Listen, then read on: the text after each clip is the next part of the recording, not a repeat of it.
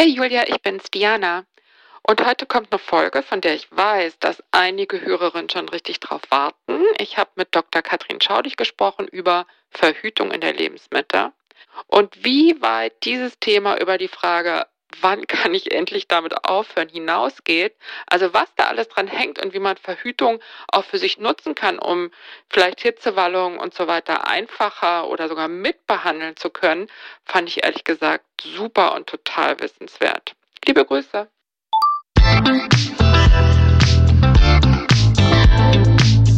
Willkommen zu einer neuen Folge von Meno an mich. Denn dieser Podcast ist für euch, liebe gereifte und interessierte Frauen dieses Landes. Jede Woche sprechen wir mit spannenden Frauen und empowern euch mit Wissen und Inspiration. Wir, das sind Diana Helfrich und Julia Schmidt-Jorzig aus der Brigitte Woman Redaktion. Heute spricht Diana mit Dr. Katrin Schaudig. Sie könnte man als die derzeitige Mrs. Menopause im deutschsprachigen Raum bezeichnen, denn sie ist die amtierende Präsidentin der Deutschen Menopausegesellschaft. Die Gynäkologin hat zusammen mit Dr. Anneliese Schwenkhagen eine Praxis mit dem Schwerpunkt Hormone in Hamburg. Ich freue mich sehr, dass Sie da sind, liebe Frau Dr. Schaudig. Ja, Frau Helfrich, ich freue mich auch sehr, finde ich super. Verhütung in der Lebensmitte, das ist unser Thema heute. Und das ist ja bisschen schwieriges Thema, weil viele Frauen gar nicht so richtig wissen, wo sie überhaupt stehen mit ihrer Fruchtbarkeit, weil wir ja auch seit wir 30 sind gehört haben, oh, wenn du noch ein Kind willst, ganz schwierig. ne? Und in der Verfassung läuft man dann rein in diese neue Lebensphase, hat vielleicht keinen zuverlässigen Zyklus mehr, kann seine fruchtbaren Tage auch gar nicht mehr erkennen. Aber theoretisch ist es ja so, dass jederzeit noch ein Eisprung kommen kann. Also Gefahr erkannt, Gefahr nicht gebannt? Ja, oder wie Gefahr ist es? erkannt. Sie haben ein ganz wichtiges Beispiel gebracht. Bei uns im Haus ist ja auch ein großes Kinderwunschzentrum und manchmal haben wir so ein bisschen absurde Situationen. Da kommt eine Patientin, die ist 45 und die sagt jetzt, ich habe jetzt den Mann fürs Leben gefunden und ich möchte jetzt noch ein Kind. Und der sagt man, wissen Sie, das tut uns total leid, aber da haben Sie schlechte Chancen. Das wird wahrscheinlich nichts mehr werden. Also das sagt meine Kollegin von oben vom Kinderwunsch. Wenn die zu mir kommt und sagt, ich habe jetzt den tollsten Mann des Lebens gefunden, aber ich will auf gar keinen Fall schwanger werden. Muss ich denn noch verhüten? Dann muss ich der sagen, oh ja, Sie müssen noch verhüten. Es ist so ein bisschen eine verrückte und widersprüchliche Situation, dass ich auf der einen Seite sage, wenn die ein Kind will, hm, das wird wahrscheinlich nichts mehr. Und auf der anderen Seite muss ich sagen, Sie müssen unbedingt verhüten. Solange noch Blutungen da sind, kann theoretisch eine Schwangerschaft eintreten.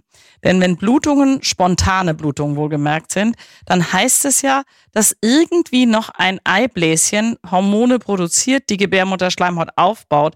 Was nun mit diesem Eibläschen passiert, ob das tatsächlich platzt und es Ei freigibt, das kann man nur spekulieren. Aber solange Blutungen da sind, kann man schwanger werden. Also da sind auch noch Eier da. Und was sagen Sie dann dieser 45-jährigen Frau? Bis wann muss sie verhüten? Ja, das ist eine gute Frage. Ich werde das auch nicht nur von den Frauen gefragt, sondern in fast jedem Workshop zur Verhütung mit Gynäkologinnen und Gynäkologen kommt diese Frage. Also es gibt keine Blutuntersuchung, mit der man das definitiv festlegen kann. Es gibt so eine Definition der WHO, die sagt, wenn eine Frau unter 50 zwei Jahre keine Blutung hatte, kann sie auf Verhütung verzichten. Zwei Jahre, das, das ist ganz ist schön lang. Zeit. Genau. Mhm. Wenn sie über 50 ist, dann reicht ein Jahr Blutungsfreiheit. Aber das ist natürlich A, auch eine lange Zeit und es ist natürlich auch eine Definition, mit der man als Frau, glaube ich, nicht so wahnsinnig viel anfangen kann. Und ganz schwierig wird es, wenn die Patientin oder die Frau schon Hormone nimmt denn dann blutet sie vielleicht wegen der Hormoneinnahme, dann kann man es gar nicht mehr sehen. Also wir haben da tatsächlich so eine Grauzone. Ich habe Kolleginnen und Kollegen, die sagen, also ich habe so selten eine Schwangerschaft bei Frauen in dieser Alterskategorie. Hm, ich sage denen, passen Sie ein bisschen auf. Das finde ich ein bisschen gefährlich, denn wenn sonst die Situation entsteht, dass die Frau schwanger wird und plötzlich auch in diesen Konflikt gerät. Soll ich jetzt die Schwangerschaft austragen? Wie gehe ich damit um? Das finde ich eigentlich ein Konflikt, den man unbedingt jeder Frau ersparen sollte. Es kommt dann noch hinzu, dass ja auch, wenn eine Schwangerschaft eintritt, die Fehlbildungsrate relativ hoch ist, je älter die Frauen werden. Es hat damit zu tun, dass die Eier, die da sind, die sind eben so alt wie die Frau selber. Also eine 45-Jährige hat vielleicht noch eine Reihe von Eiern, kann auch noch schwanger werden, also Eizellen. Aber diese Eizellen sind eben auch so alt wie die Frau, sind auch 45. Und dann ist die Chance, dass Chromosomenveränderungen da sind. Also ganz bekannt ist natürlich das Down-Syndrom, also die Trisomie 21. Aber es gibt auch eine Reihe von anderen Chromosomenstörungen, die einfach dann gehäuft auftreten. Das heißt, die Patientin oder die Frau ist dann nicht nur damit konfrontiert mit der rein subjektiven Frage, will ich jetzt eigentlich noch ein Kind, aber auch konfrontiert mit der Frage, oh, es könnte ja auch krank sein. Na, mhm. Also das ist das Problem. Es ist schon ein großes Problem. Also dieser Hintergrund macht es dann sozusagen besonders wichtig, gut zu verhüten, beziehungsweise die Frau da gut zu beraten. Ja. Weil wenn es denn nochmal passiert, ist die Wahrscheinlichkeit, dass es jetzt keine unproblematische Schwangerschaft ist, erhöht. So kann man es, glaube ich, sagen. Das, kann, das ja? kann man sagen. Und wie gesagt, es ist vielleicht dann eine Schwangerschaft in einer Lebenssituation, die die Patientin genauso wenig möchte wie eine 20-Jährige, die vielleicht auch gerade jetzt das nicht mehr oder noch nicht haben will. Das finde ich wirklich ein großes Problem. Bei diesen Workshops mit Kolleginnen und Kollegen, was ich gerade schon angedeutet habe, da fragen wir immer, wie viel Schwangere über 50 haben sie schon gehabt und ist, oder haben sie schon mal eine Schwangere über 50 gehabt, da meldet sich mindestens die Hälfte. Und der Gipfel war einmal, also der wirklich ein beeindruckende Aussage eines Kollegen, der sich meldete und sagte, ich bin das Kind einer 57-Jährigen. Ja, Wahnsinn. Also sowas gibt es. Und ich sehe mhm. auch Patientinnen in der Sprechstunde, die noch mit jenseits von 55 einen Eisprung haben. Das kann ich im Blut erkennen. Ja, Schwangerschaften sind natürlich trotzdem selten, aber im Grunde muss man noch verhüten. Und wenn man sich so fragt, wie häufig sind eigentlich Schwangerschaften? Ich habe es dafür tatsächlich recherchiert nochmal. Ich habe nochmal nachgeguckt nach den Geburten und dem Alter von Müttern bei Geburt. Das muss ich leider ablesen, weil das kann ich mir auch nicht alles merken. Also es geht um die Zahlen von 2020, also vorletztes Jahr. Da hatten wir in Deutschland rund 770.000 Geburten. Und jetzt kommt's und es waren rund 1200 Geburten bei 45-Jährigen. Es waren immerhin noch 600 Geburten bei 46-Jährigen, etwas über 300 Geburten bei 47-Jährigen. Es wird dann schon weniger. 180 bei 48-Jährigen, 140 bei 49-Jährigen, aber immerhin insgesamt 180 Geburten bei Frauen, die über 50 waren. Jetzt muss man natürlich denken, naja, das ist aber trotzdem nicht so viel, wenn man jetzt mal denkt 700.000 oder 770.000 insgesamt. Aber da und wir wissen natürlich auch nicht, wie viele dieser Schwangerschaften und Geburten mit Hilfe mhm. moderner reproduktionsmedizinischer Maßnahmen zustande kamen.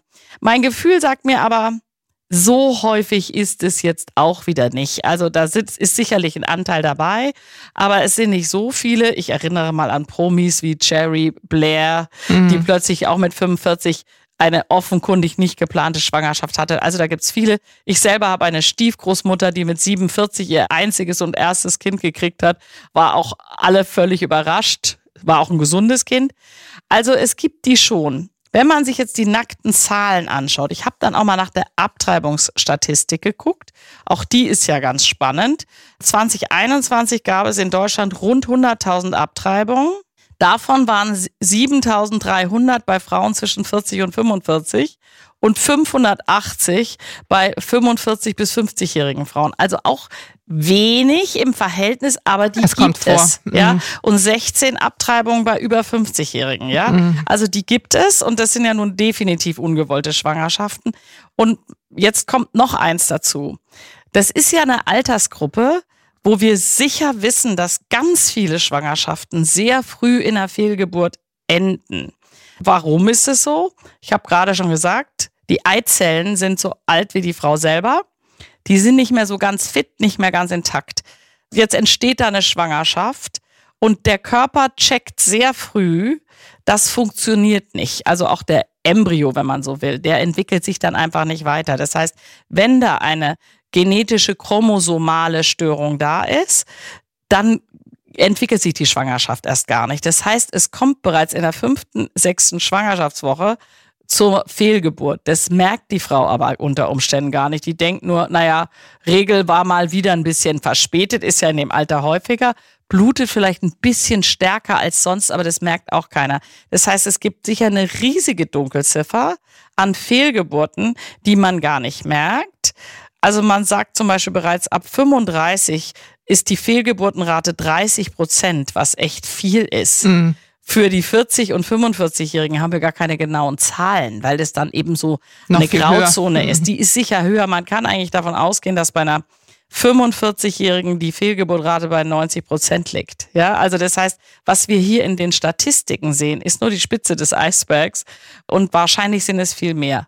Es kommt noch dazu, dass das ja auch eine Altersgruppe ist, wo durchaus verhütet wird und es die Frauen nicht drauf ankommen lassen. Viele haben eine Spirale, da werden wir dann auch beim Podcast ja. bei Blutungsstörungen draufkommen, mhm. ja. Viele haben eine Spirale, verhüten mit Kondom und wenn die mich dann fragen mit 50, hm, muss ich jetzt noch verhüten, dann sage ich, wissen Sie, bleiben Sie einfach noch beim Kondom ein bisschen.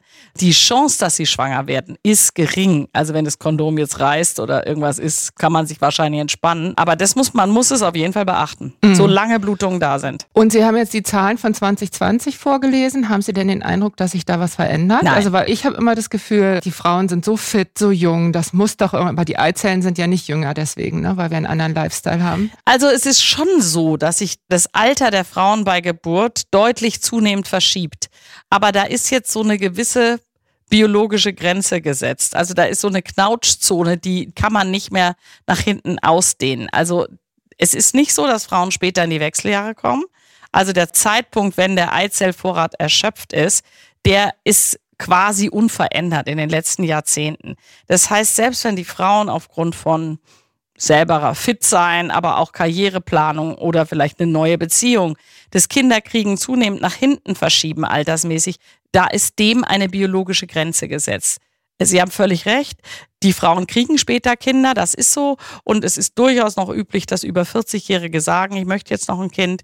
Die Chance trotzdem, dass es klappt, wird schlechter. Sie haben vorhin gesagt, die Frauen blüten unter Umständen gar nicht mehr spontan, sondern weil sie Hormone nehmen. Mhm. Und dass das schwierig macht zu erkennen, wo stehe ich überhaupt hormonell. Macht es da einen Unterschied, ob man noch die Pille nimmt oder schon ein Hormonersatzpräparat? Das ist eigentlich relativ egal in dem Fall, weil in beiden Fällen führt man Östrogene zu. Mhm. Und Östrogene egal wie, ob in der Antibabypille oder in den Hormonen, die wir in den Wechseljahren verschreiben, jedes Östrogen macht einen Aufbau der Gebärmutterschleimhaut. Das kann zur Blutung führen. Nun gibt's Frauen, die nehmen die Pille im Langzyklus und haben gar keine Blutung. Da kann ich natürlich gar keine Aussage treffen. Aber in dem Moment, wo ich Östrogene in die Frau irgendwie reinbringe, kann ich einen Aufbau der Schleimhaut bewirken mit einer Blutung. Das heißt, solange irgendwelche Hormone im Spiel sind, kann ich es überhaupt nicht sagen.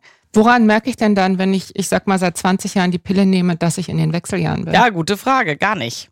Aha. Aha. Also und dann. ja, das ist das. wissen Sie, das ist so die klassische Dilemmasituation in der Sprechstunde, ja. Der Punkt ist, es gibt manche Frauen, und wir wissen nicht, warum das so ist, die plötzlich trotz Pillenanwendung, und zwar vor allen Dingen, das sind es die Pillen, wo nicht das natürliche Östrogen drin ist, sondern dieses klassische Pillenöstrogen, der Begriff heißt Ethinylöstradiol, kann man sofort wieder vergessen, aber das ist dieses vollsynthetische Pillenöstrogen. Und komischerweise gibt es einen kleinen Anteil an Frauen, kann Ihnen keine Zahl sagen, sind vielleicht fünf bis zehn Prozent, die plötzlich anfangen zu schwitzen was eigentlich komisch ist, weil da ist ja auch ein hochpotentes Östrogen im Rennen. Wenn man die umstellt auf eine Pille, die natürliches Östrogen enthält, wird das Schwitzen plötzlich besser. Ist ja irre. Ja, es gibt mhm. also einzelne Frauen, die auf dieses Pillenöstrogen nicht mit einer Beschwerdefreiheit reagieren. Also die sind natürlich, die ahnen dann, aha, es könnte soweit sein. Das kommt dann auch immer erst, wenn sie sich den Wechseljahren nähern oder kann das auch einer jungen Frau schon passieren? Das kann theoretisch einer jungen Frau passieren, wobei das Thema vorzeitige Wechseljahre, ah, ja. Mhm. ich weiß gar nicht, hatten wir das schon nee, oder haben wir das noch, noch ja noch gar, gar nichts? Ja, das sollten auch wir vielleicht ein Thema, ein Thema mhm. machen. Das ist ungefähr ein Prozent der Frauen kommen vorzeitig in die Wechseljahre. Vorzeitig heißt wirklich vor dem 40. Lebensjahr. Mhm. Das gibt es, das ist selten. Komischerweise, ich sehe diese Frauen, schwitzen die gar nicht alle. Also die haben gar nicht alle diese typischen Wechseljahrsbeschwerden. Warum auch immer, das, auch das wissen wir nicht so ganz genau. Aber ich meine trotzdem, wenn ich jetzt ab 40, wenn ich anfange zu schwitzen und Hitzewallung zu haben, dann würde ich zumindest mal mir überlegen, könnten das die Wechseljahre sein. Mhm. Mhm. Ihre Frage, was macht denn dann die arme Frau mit der Pille und wie findet die das raus? Die findet es ehrlich gesagt gar nicht raus. Was wir dann manchmal machen, es ist ja sowieso so, die klassische Antibabypille sollte man eigentlich nicht länger als bis zum 50. Lebensjahr nehmen. Und wenn man gewisse Risikofaktoren hat, für Thrombosen, für auch für Gefäßereignisse wie Herzinfarkt und Schlaganfall, dann sollte man früher aufhören und was umstellen. Wir stellen dann ganz gerne auch mal um auf Antibabypillen, die natürliches Östrogen enthalten oder auf östrogenfreie Antibabypillen. Da sehen wir dann schon noch mal eher, wenn die dann so voll in Östrogenmangel rutscht darunter, also auch von Symptomen her und auch von der klinischen Untersuchung, ich sehe das so ein bisschen trockene Scheide, dann würde ich auch eher an Klimakterium denken, aber das ist auch nie 100 Prozent. Also für Sie auch gar nicht so klar. Ne? Nee. Und dieser FSH-Test, über den wir ganz am Anfang mal gesprochen haben in unserer allerersten Folge, ach so, Hormone, hilft der dann weiter? Nee, es hilft gar nichts weiter. Also weder das FSH noch das AMH, also das AMH wird dann immer gerne angeführt. Das AMH reflektiert ja letztlich die Anzahl an Eizellen, die da noch sind, den Follikelvorrat, wie wir sagen. Aber die Zahl ist gerade, wenn sie sehr niedrig ist, nicht so aussagekräftig. Es können dann immer noch Eizellen da sein. Also es gibt Frauen, die haben ganz niedrigen AMH und bluten noch regelmäßig. Daran sieht man so ein bisschen. Also das AMH können Sie glatt vergessen bei der Aussage. Das FSH bestimmen wir dann manchmal, einfach auch um zu sehen, ist da schon ein äh, gewisser Anstieg zu verzeichnen. Aber das Problem ist, das sind immer nur Momentaufnahmen. Ich habe schon Frauen gesehen, die hatten ein Labor, wo ich dachte, voll klimakterisch, gar kein Östrogen mehr, ganz hohes FSH und sechs Monate später war das alles wieder schick. Das heißt, das wiegt einen sozusagen verhütungstechnisch in falscher Sicherheit. Okay. Mhm. Ja. Aber wissen Sie, wir haben ja Methoden, also wir können ja auch die Hormontherapie, wenn die dann Beschwerden haben, so gestalten, dass ein verhütender Effekt da ist.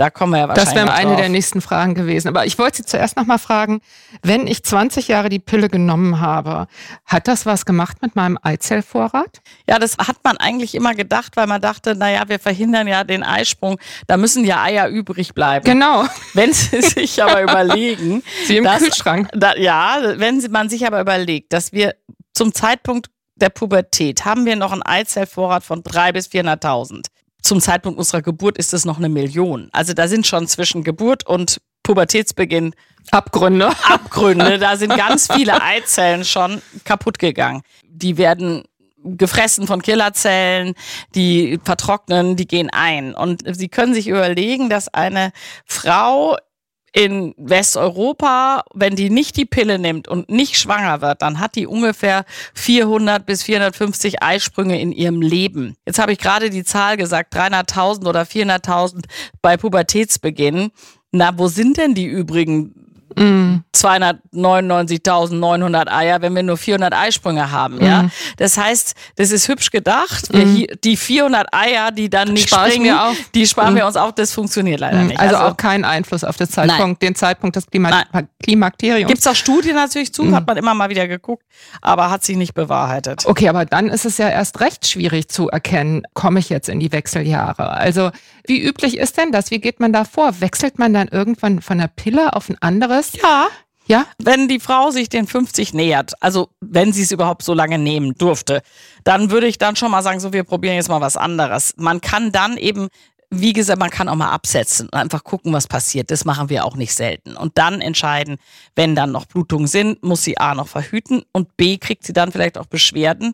Und dann wählen wir meistens eine Verhütungsmethode, die ein bisschen weniger Risiken mit sich bringt als die klassische kombinierte Antibabypille. Mhm.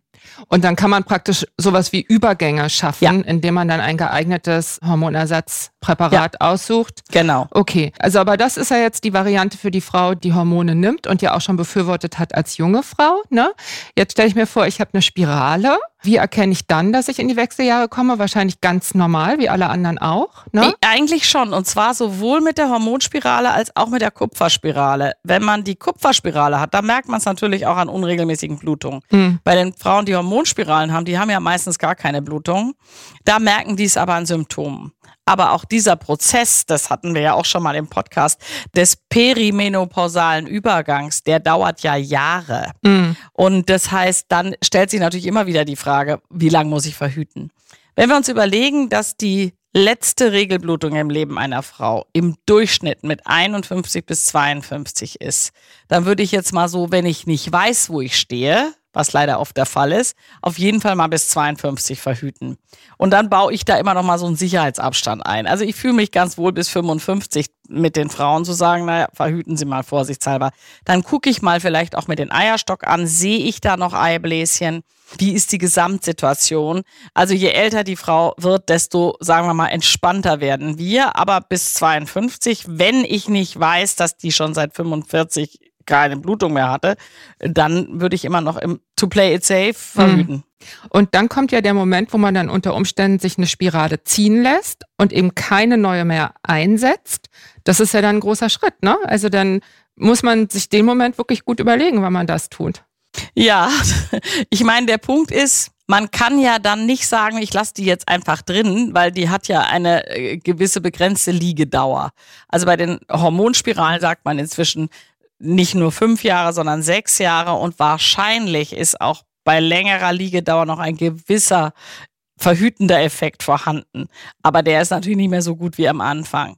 Bei den Kupferspiralen ähnlich. Auch die haben ja eine begrenzte Liegedauer, je nachdem, welches System man hat, bis zu fünf Jahren. Also das heißt, ich muss sowieso irgendwann die rausziehen und dann muss ich mir überlegen, lasse ich mir gleich eine neue legen oder warte ich jetzt mal ab, was passiert? Kann man natürlich. Aber dann muss man ja wieder ein Jahr warten, bis man sicher sein kann. Ne? So sieht's aus. Also das, ich finde es wirklich ganz schön schwierig. Sie haben völlig ne, recht. Und wir haben bisher nur über die Frauen gesprochen, die sozusagen aus einer bestehenden Verhütungsmethode kommen. Ne? Also nicht von denen, die mit einem Mal total in love sind und vielleicht trotzdem kein Baby eben mehr wollen.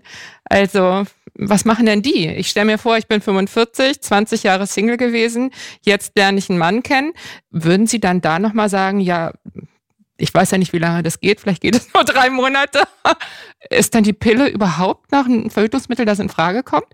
45? Ich würde mal so sagen, es kommt auf die Patientin an. Es gibt ja durchaus Situationen, wo ich auch wegen dieser Schwankungen im perimenopausalen Übergang sogar Hormone einsetze. Das muss gar keine klassische Antibabypille sein, aber eine Reihe der Präparate, die wir da auch einsetzen, verhüten auch noch nebenher. Off-Label sozusagen. Ne? Off das, das ist dann sozusagen mm. der nette Nebeneffekt, mm. ja.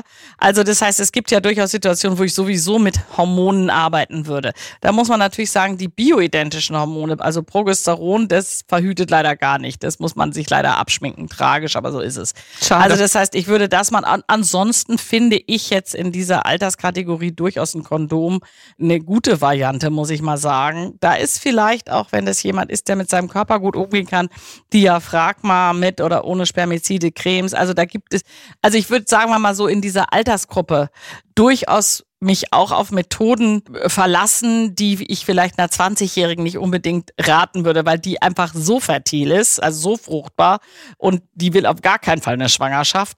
Da würde ich dann schon sagen, naja, es ist schon so, in dem Alter ist die Schwangerschaftswahrscheinlichkeit sehr gering. Und jetzt wollen wir mal die Kirche im Dorf lassen. Also da ist Kondom eine gute Alternative. Das machen ja auch viele Frauen. Mhm. also nicht, sie machen es nicht, aber der Mann macht ich habe allerdings auch welche, die sagen, wann können wir endlich auf das blöde Gummi verzichten? Ja, mhm. also das höre ich schon auch. Also die sagen, Gott sei Dank, endlich vorbei. Also ich finde, da gibt es schon Methoden. Sie haben natürlich völlig recht, sich für die Neueinlage einer Spirale zu entscheiden. Finde ich schwierig. Finde ich schwierig. Wobei sie zugegeben die Hormonspirale auch hormonell betrachtet die gesamte Betreuung dieses perimenopausalen Übergangs relativ leicht macht. Mhm. Blutungsstörungen fallen weg.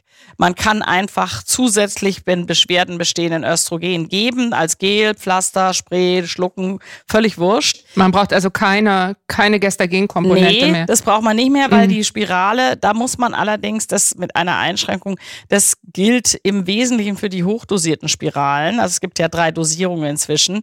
Und ich würde in dieser Übergangsphase immer am liebsten die höchstdosierte legen, weil da die Sicherheit an der Gebärmutterschleimhaut am höchsten ist. Wobei es ja dann trotzdem so ist, dass die Dosis an Gestagen, die man zu sich nimmt, noch ungleich geringer ist, als wenn man jetzt ja. eine Gestagen-Tablette ah, äh, zusätzlich eine, oder also so eine Weichkapsel ja. ist das ja dann. Da gibt es Daten, dass diese Hormonspirale macht ein, also es ist nicht so, dass die gar keine Exposition macht. Eigentlich wirkt die nur lokal, also in der Gebärmutter, mhm. aber es wandert natürlich trotzdem über den Blutkreislauf ein bisschen von diesem Gelbkörperhormon in den Blutkreislauf. Man sagt, dass der Spiegel, den man damit erzielt, ungefähr ein Fünftel dessen ist, was sie mit der alten Minipille zu sich nehmen, die ja auch niedrig dosiert war. Deswegen ist sie auch nicht so sicher. Also auf die Minipille würde ich mich jetzt zum Beispiel nicht verlassen. Aber da, also ein Fünftel des Spiegels, den sie da haben, was nicht nix ist. Und man muss da auch sagen, dass es immer einzelne Frauen gibt, wo der Spiegel deutlich höher ist, die irgendwie anders durchblutet sind, lokal, was auch immer. Wir können das nicht so ganz erklären. Wir können diesen Spiegel auch nicht messen. Wir sehen es aber an, hm, am Zyklus, an den Hormonen. Also wir sehen schon immer mal wieder Frauen, wo tatsächlich so viel Gestagen da rüberkommt, dass der Zyklus komplett unterdrückt ist. Das sehen wir. Es sind Einzelne, sicher unter 10 Prozent, aber die gibt's. Gibt ja auch welche, die sagen, ich habe Haarausfall, seitdem ich die Spirale habe. Das ist die, dieses Gestagen in der Spirale hat eine gewisse männliche Hormonwirkung und wenn man da sehr sensibel drauf ist, werden Pickel, Akne, Haarausfall, Haarwuchs schlimmer. Also eine Lösung, aber wie immer nicht die für alle. Ne? So nicht sieht's aus. Für jeder. Aber ist es nicht gut, dass wir nicht alle gleich sind, Frau Helfrich? naja, klar, sicher. Das ist natürlich total gut. Aber also gerade bei diesem Thema finde ich es jetzt wirklich schwer, sich zu stellen. Ne? Also und dann ändert sich die Lebenssituation, dann muss man sich gleich wieder ganz äh, zum neu erfinden. Ne? Klar. Sie haben gerade die Minipille erwähnt, also die Mikropille, die ja verwirrenderweise eben halt Östrogen und Gestagen enthält, während die Minipille nur Gestagen enthält. Die Minipille hat ja eigentlich weniger Thrombose und so weiter Risiken. Ja. Ist denn dann die besonders interessant für die mittelalte Frau? Absolut, gute okay. Frage. Mhm. Wobei, jetzt muss man noch mal eins unterscheiden und es wird leider auch von Fachleuten und auch von der Industrie gelegentlich in den falschen gemeinsamen Topf geworfen. Es gibt die reinen Gestagenverhütungsmethoden und da gibt's einmal die gute alte Minipille, die sehr niedrig dosiert ist. Und dann gibt es auch schon seit bestimmt 20, 25 Jahren die sogenannten östrogenfreien Ovulationshemmer, also die äh, Verhütungs, die Pillen quasi, die keinen Östrogen enthalten. Die sind ein bisschen höher dosiert von Gestagen. Die werden gelegentlich auch als Minipillen bezeichnet. Das ist aber eigentlich falsch. Finde ich an der Stelle nochmal ganz wichtig. Im englischen Sprachgebrauch heißen die einfach alle nur POPs. POPs steht für Progestin Only Pills. Das trifft ja für die niedrig dosierte Minipille genauso zu wie für diese östrogenfreien Ovulationshemmer. Und die haben aber einen gigantischen Unterschied. Die östrogenfreien Ovulationshemmer, die sind genauso sicher wie die Kombipillen. Aber sie haben kein Risiko für Thrombosen und alles andere auch nicht. Jetzt fragt man sich, warum kriegen denn nicht alle Frauen von vornherein sowas? Also ich sag's mal, in Dänemark sind die zum Beispiel total populär, aber sie machen eben häufiger Blutungsstörungen. Frauen rutschen auch gern mal in Östrogenmangel. Manche kriegen auch mehr Pickel und so. Also das ist jetzt auch nicht die Lösung für alle. Kann man aber also bei risikobehafteten Frauen auf jeden Fall nehmen. Die Minipille, die Sie gerade ansprechen, die hat das Problem, dass sie den Eisprung nur in etwa der Hälfte der Fälle tatsächlich verhindert. Die wirkt im Wesentlichen darüber, dass der Cervix, also der Muttermundsschleim, dicker wird und die Spermien nicht durchkommen. Zum Zweiten wird der Gebärmutterschleimhautaufbau ein bisschen behindert und der Transport der Eizellen im Eileiter, der wird verhindert oder behindert. Das ist natürlich alles so ein bisschen windelweich. Und jetzt wird es ganz spannend. Dieser Effekt auf den Muttermundschleim, ich glaube, das ist der wichtigste Effekt. Der hält nur ungefähr 23 bis 24 Stunden an. Deswegen ist es so super wichtig, dass man die auf die Stunde genau Genau nimmt. diese, diese Genau. klassischen Minipillen. Die klassischen Minipillen. Und wenn Sie jetzt, es ist sogar so, wenn Sie 23 Stunden nach Einnahme der letzten Pille Verkehr haben, könnte es schon sein, dass es schief geht. Ja, das muss einem klar sein. Diese östrogenfreien Pillen, die sind so dosiert, dass man da auch mal zwölf Stunden Latenz haben kann, wenn man sie vergisst. Das macht nichts. Aber diese klassischen Minipillen sind eben so, dass sie die ganz genau pünktlich nehmen müssen. Und das finde ich jetzt persönlich, wenn ich mir das vorstelle, ich sollte irgendwas auf die Stunde genau nehmen. Ist für niemanden richtig geeignet. Hopeless, ne? ja, hopeless. Egal in welchem Alter. Das Naja, es wird ja auch oft bei stillenden Frauen empfohlen, wobei die ja oft, die haben ja häufig sowieso nur wenige äh, Eisprünge. Insofern kann man sagen, na gut, wird mich auch als stillende Frau, wenn ich partout auf keinen Fall noch ein Kind wollte, auch auf die Minipille nicht verlassen. Da würde ich aber einen östrogenfreien Ovulationshemmer nehmen. Das höre ich jetzt auch so ein bisschen durch, dass die halt wirklich interessant sind für, Total äh, für ältere Frauen, die sozusagen Ja. nochmal eine ganz neue Ja. äh, Verhütungsepoche anfangen. Ja, und die haben auch den eleganten Effekt, Frau Helfrich, dass sie diese hormonellen Schwankungen, die wir ja in dieser Perimenopause haben, wo wir ja auch schon mal drüber gesprochen haben, dass sie die bremsen. Ja, ich drücke so ein bisschen beim Eierstock aufs Bremspedal, Mhm. indem ich einfach die Achse zwischen dem Gehirn und dem Eierstock so ein bisschen störe. Also das ist wie wenn ich da ein Brett dazwischen lege. Ich drücke aber nicht vollkommen auf die Bremse, denn wenn ich vollkommen auf die Bremse drücken würde, das macht man zum Beispiel mit der Drei-Monats-Spritze. Die drückt vollkommen auf die Bremse. Mit diesen östrogenfreien, da mache ich so eine Halbbremsung. Ihr Auto fährt sozusagen langsamer und nicht mehr so ganz voll. Das heißt, es kommt nicht mehr zum Eisprung. Und dadurch verhindere ich auch dieses etwas außer Rand und Band geratene des Eierstocks in der Übergangsphase. Ich bremse den so ein bisschen. Ah, okay, also diese Wahnsinnsschwankungen, über die wir in unserer ersten Folge gesprochen Genau. haben, die finden dann auch weniger statt Genau. und damit dieses ganze Symptombild Ja. äh, ist etwas reduziert. Und ich, ja, und ich kann dann aber, wenn die Patientin mal Phasen hat, wo sie sagt, jetzt habe ich ganz schlecht geschlafen oder ich schwitze, also die, so Symptome, die für einen gewissen Östrogenmangel sprechen, dann sage ich ja, dann nehmen sie so in der Zeit, wo sie das haben, nehmen sie einfach ein bisschen Östrogen dazu. Das geht ja mit diesen Gelen auch risikoarm, völlig easy. Pflaster ist natürlich ein bisschen schwieriger, weil da können sie nicht so variabel sein. Und dann sage ich auch durchaus, je mehr sie schwitzen, desto mehr Gel nehmen sie. Auch bei dem Spray geht es ganz gut.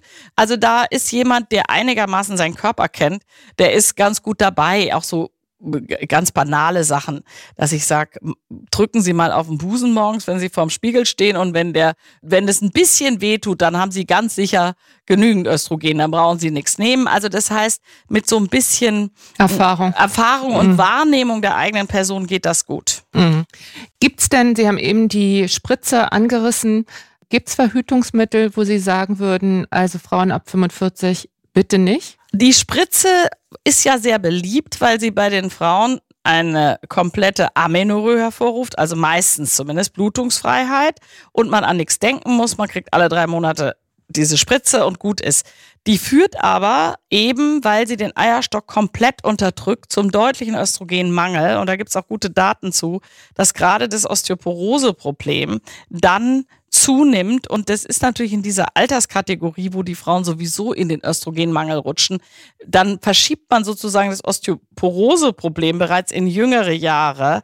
Also ich würde das nicht machen. Das Zweite ist, wir haben vorhin gesagt, die Gestagen Monomethoden, also wo ich kein Östrogen im Rennen habe, haben praktisch keine Risiken.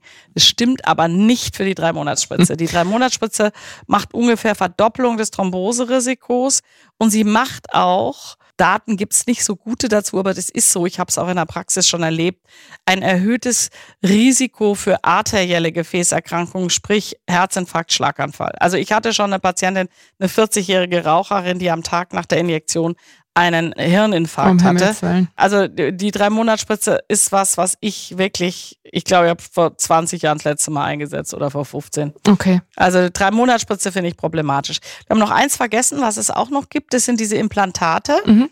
Die, also das sind so So kleine Stäbchen. Stäbchen, Mhm. Hormonstäbchen, die im Oberarm in so eine Muskelloge eingespritzt werden. Die liegen zwei, drei Jahre. Und auch nur Gestagen.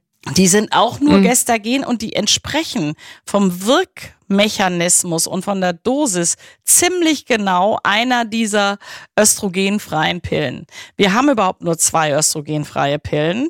Die eine gibt's schon ganz lang. Das ist die, die auch dem entspricht, was in diesem Stäbchen ist, was in den Oberarm kommt. Und es gibt jetzt seit ja, anderthalb Jahren gibt's noch eine weitere, die ein bisschen anderes Wirkmechanismus hat. Da macht man sogar eine viertägige Einnahmepause. Die andere nehmen sie ohne Pause durch. Und die hat den Vorteil, dass sie eben nicht androgen wirkt, sondern eher antiandrogen. Das heißt, wenn ich jemand habe, der zu Pickeln neigt oder zu Haarausfall, dann würde ich eher die einsetzen. Die hat auch ein bisschen entwässerten Effekt. Das heißt aber auch, dass unser Spektrum größer geworden ist, was ich ganz toll finde. Ja. Und diese Implantate, also wie oft kommt das vor, dass die nachgefragt werden? Oder werden die speziell von älteren Frauen dann? Nein, ich würde sagen, nicht. nein. Die, Mhm. die Implantate sind eigentlich vor allen Dingen für die Frauen gut geeignet, die sich wahnsinnig schwer tun, regelmäßig was zu schlucken.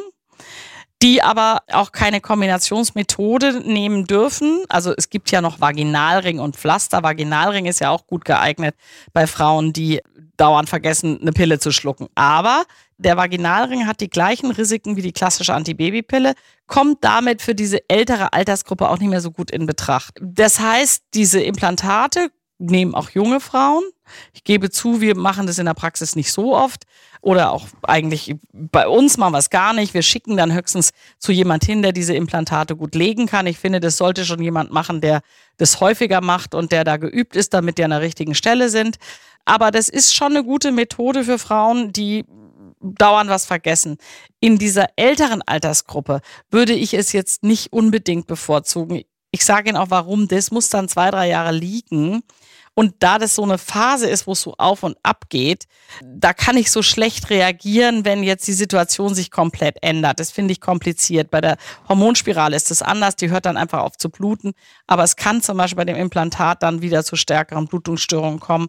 Wäre jetzt nicht mein Favorit, aber wenn jemand schon Jahre das Implantat hat, dann kann die das genauso machen wie mit der Spirale. Hat sie keine Blutung und wenn sie schwitzt, kann sie was dazu nehmen. Das reicht auch vom Gestagen-Effekt am Endometrium. Und was gibt es für Methoden, die Ihnen jetzt so im Hinblick auf nicht mehr junge Frauen einfallen, die nichts mit Hormonen zu tun haben? Die sind, glaube ich, noch ein bisschen kurz gekommen bisher. Ja, da haben Sie recht. Und das ist das, ja, wir haben gesagt Kondom, Ja, stimmt. Diaphragma und Kupfer. Mhm. Kupferspiralen. Ja, und es gibt jetzt auch noch die Kupferkette und es gibt die Kupferbälle, Bälle. Kupferball. Also Kette und Ball müssen wir vielleicht nochmal erklären. Ne? Kette wird so verknotet in der Gebärmutter, Ja, so genau, ein das- kleiner Eingriff. Ne? Genau, das ist tatsächlich so eine Art Schnur. Da Mhm. sind kleine Kügelchen, die mit Kupfer ummantelt sind. Und das müssen sie richtig fest nähen im Muskel der Gebärmutter. Das sollte man tatsächlich auch nur von jemandem machen lassen, der das wirklich gut kann. Die haben auch den Nachteil, dass sie leichter mal dislozieren. Das heißt, die gehen eher mal raus als eine Spirale, nämlich wenn das ausreißt. Das Mhm. kann schon mal sein sind deswegen natürlich auch nicht ganz so sicher, insbesondere im ersten Jahr, wo das noch nicht richtig fest ist. Danach sind die eigentlich ganz gut. Die haben den Vorteil gegenüber der Hormonspirale, dass sie weniger Schmerzen und weniger starke Blutungen machen. Gegenüber der Kupferspirale. Der Kupferspirale. Ne? Waren wir jetzt, ne? Mhm. Ja, ja, die Kupferspirale selber ist ja immer dann ein Problem, wenn Frauen sowieso sehr stark bluten Mhm. und auch noch Schmerzen haben bei der Regel. Da, Ja. da würde ich von der Kupferspirale abraten. Erscheint mir auch für jetzt mittelalte Frauen nicht so geeignet, weil eben so viele Ja. diese starken Blutungen haben. Ne? Ja. Also wer sie nicht hat, ist natürlich dann unter Umständen gut damit bedient, aber Also ich habe tatsächlich einzelne Patienten, die auch zum Teil sich neu eine Spirale legen lassen, eine Kupferspirale, mit 45. auch mit 45, auch mit 48 oder mit 50, ja, Mhm. also wenn irgendwie doch man sagt so, ich will jetzt eine Verhütung, ich will keine Hormone, kann man total machen.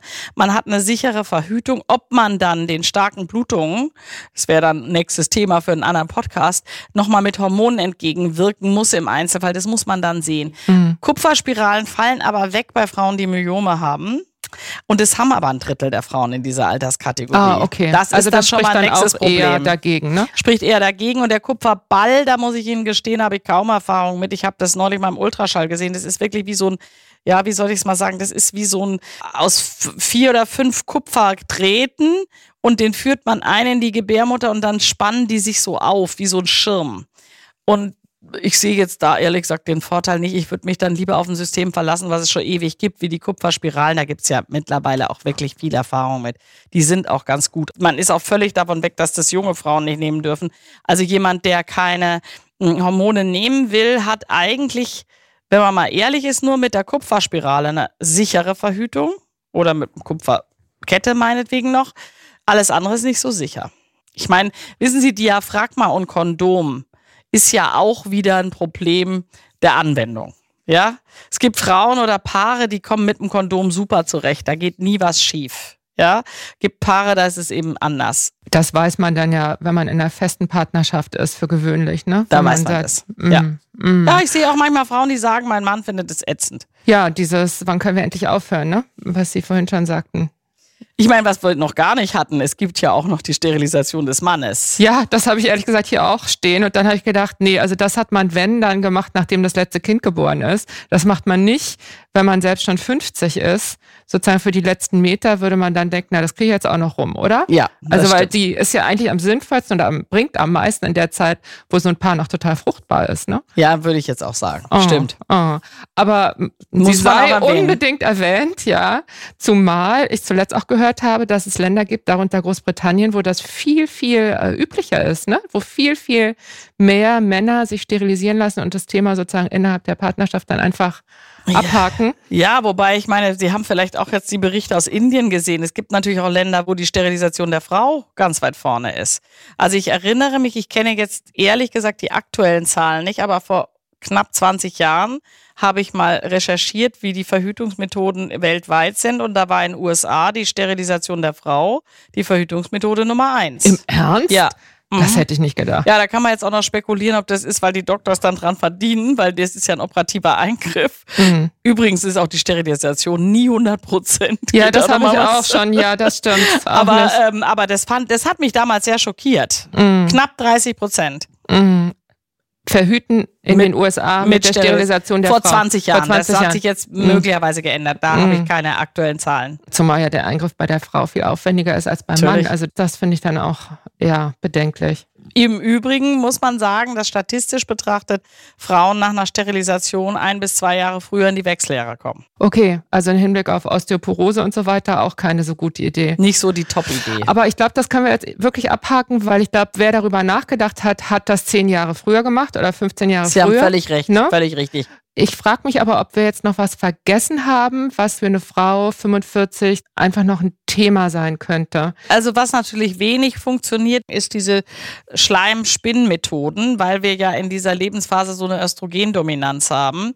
Und das heißt, wir, also Östrogendominanz im Sinne von zu viel Östrogen im Verhältnis. Und da hat man häufig mal ganz viel Cervixschleim. Also diesen, wissen Sie, es gibt ja diese Verhütungsmethoden, wo die Spinnbarkeit des Cervixschleims gemessen wird. Dann auch diese Methoden, wo sie im Urin checken, wann ist der Eisprung. Das kann man leider in dieser Lebensphase komplett alles komplett vergessen. vergessen. Auch mhm. die Zählmethoden und, und, und. Sie können in dieser Lebensphase einen Eisprung während der Menstruation haben, einen zweiten Eisprung. Das macht die Sache natürlich schwierig. Verrückte Welt. Ja, so ist es. Ja. ich möchte vielleicht zum Abschluss noch mal einmal auf die Frau zurückkommen, die vielleicht wirklich schon lange die Pille nimmt und die vielleicht ahnt, dass sie sich dem Klimakterium nähert oder auch eigentlich schon sicher ist, dass sie drin ist. Wie geht man denn davor? Also die Frage ist eigentlich allgemeiner. Kann es schaden, wenn ich meine bisherige Verhütungsmethode einfach immer weitermache, ganz egal wie alt ich werde? Pille, wie auch zum Beispiel Spirale. Was passiert, wenn ich die einfach liegen lasse? Hat Gar das ein nix. Risiko? Nee. nee. Also ich würde es mal sagen, im Prinzip können Sie das machen bis zum St. Nimmerleinstag. Alles. Mit einer Ausnahme. Die klassische kombinierte Antibabypille nicht, weil die hat einfach mehr Risiken. Ja, und da muss man noch mal ein bisschen unterscheiden. Die Kombipillen, die natürliches Östrogen enthalten, die sind ja im Prinzip wie ein Wechseljahrsmedikament. Da ist ja auch natürliches Östrogen drin. Da muss man trotzdem gucken, gibt es Risiken für eine orale Anwendung von Östrogen, also sprich Schlucken. Thrombose, Adipositas, Alter, Familiengeschichte mit Thrombosen. Also das ist das Einzige. Ansonsten die Gestagen-Monomethoden, mit Ausnahme der drei Monatsspritze Spirale, können Sie auch länger machen. Ich überrede sogar manchmal Frauen, die 50 werden und sagen, ja, jetzt wäre eigentlich die neue Spirale fällig. Dann gucke ich schon nochmal, hat die noch eine Eierstocksfunktion? Aber ich kann nicht sagen, dauert die jetzt noch ein Jahr, drei Jahre oder fünf Jahre, ja? Kann aber fünf Jahre dauern. Denen sage ich, ich gebe ihm mal einen Tipp, lassen sich nochmal eine neue Spirale legen. Das macht alle Beschwerden der nächsten Jahre leichter. Sie bluten, haben kein Theater mit Blutungen, sie bluten eine Gestagenspirale, ne? Eine Gestagenspirale mhm. und sie haben eine Verhütung und sie können einfach ein Östrogen dazunehmen, wenn sie Beschwerden haben. Mhm. Ich finde das eine sehr elegante Methode, okay. das muss ich wirklich sagen. Und ich würde mit 49, 50 mir echt und ich habe noch eine Eierstocksfunktion, das kann man dann schon sehen. Ähm, Im Ultraschall. Ja, im mhm. Ultraschall, auch von Symptomen her. Vielleicht auch mal zum Äußersten schreiten und doch eine Blutuntersuchung machen. dann sehe ich das schon. Dann würde ich eher sagen, lassen sich nochmal eine legen. Das okay. sag ich meinen Frauen. Also im Zweifel für die Verhütung, was ja bei Verhütung sowieso immer so ist. Ne? Klar. Ja, ich glaube, jetzt haben wir das Thema weitgehend, na, ich will nicht sagen erschöpfend, aber doch, ja, ich glaube doch. angerissen. ja. Also ja, ich denke, es ist wirklich ein Thema, wo sich jede Frau dann wirklich nochmal Gedanken macht. Also auch die, bei der es so richtig gut läuft mit Verhütung. Deswegen freue ich mich, dass wir darüber gesprochen haben. Vielen Dank, dass Sie ja, da waren, gerne. Frau Dr. Katrin Schadig. Und euch vielen Dank fürs Zuhören. Wir freuen uns über Post von euch an podcast.brigitte.de. Schreibt uns, was euch berührt, entsetzt, freut und bewegt oder einfach so, um uns Feedback für den Podcast zu geben. Auch wenn ihr uns eure Geschichte erzählen wollt, gerne eine Mail an podcast.brigitte.de.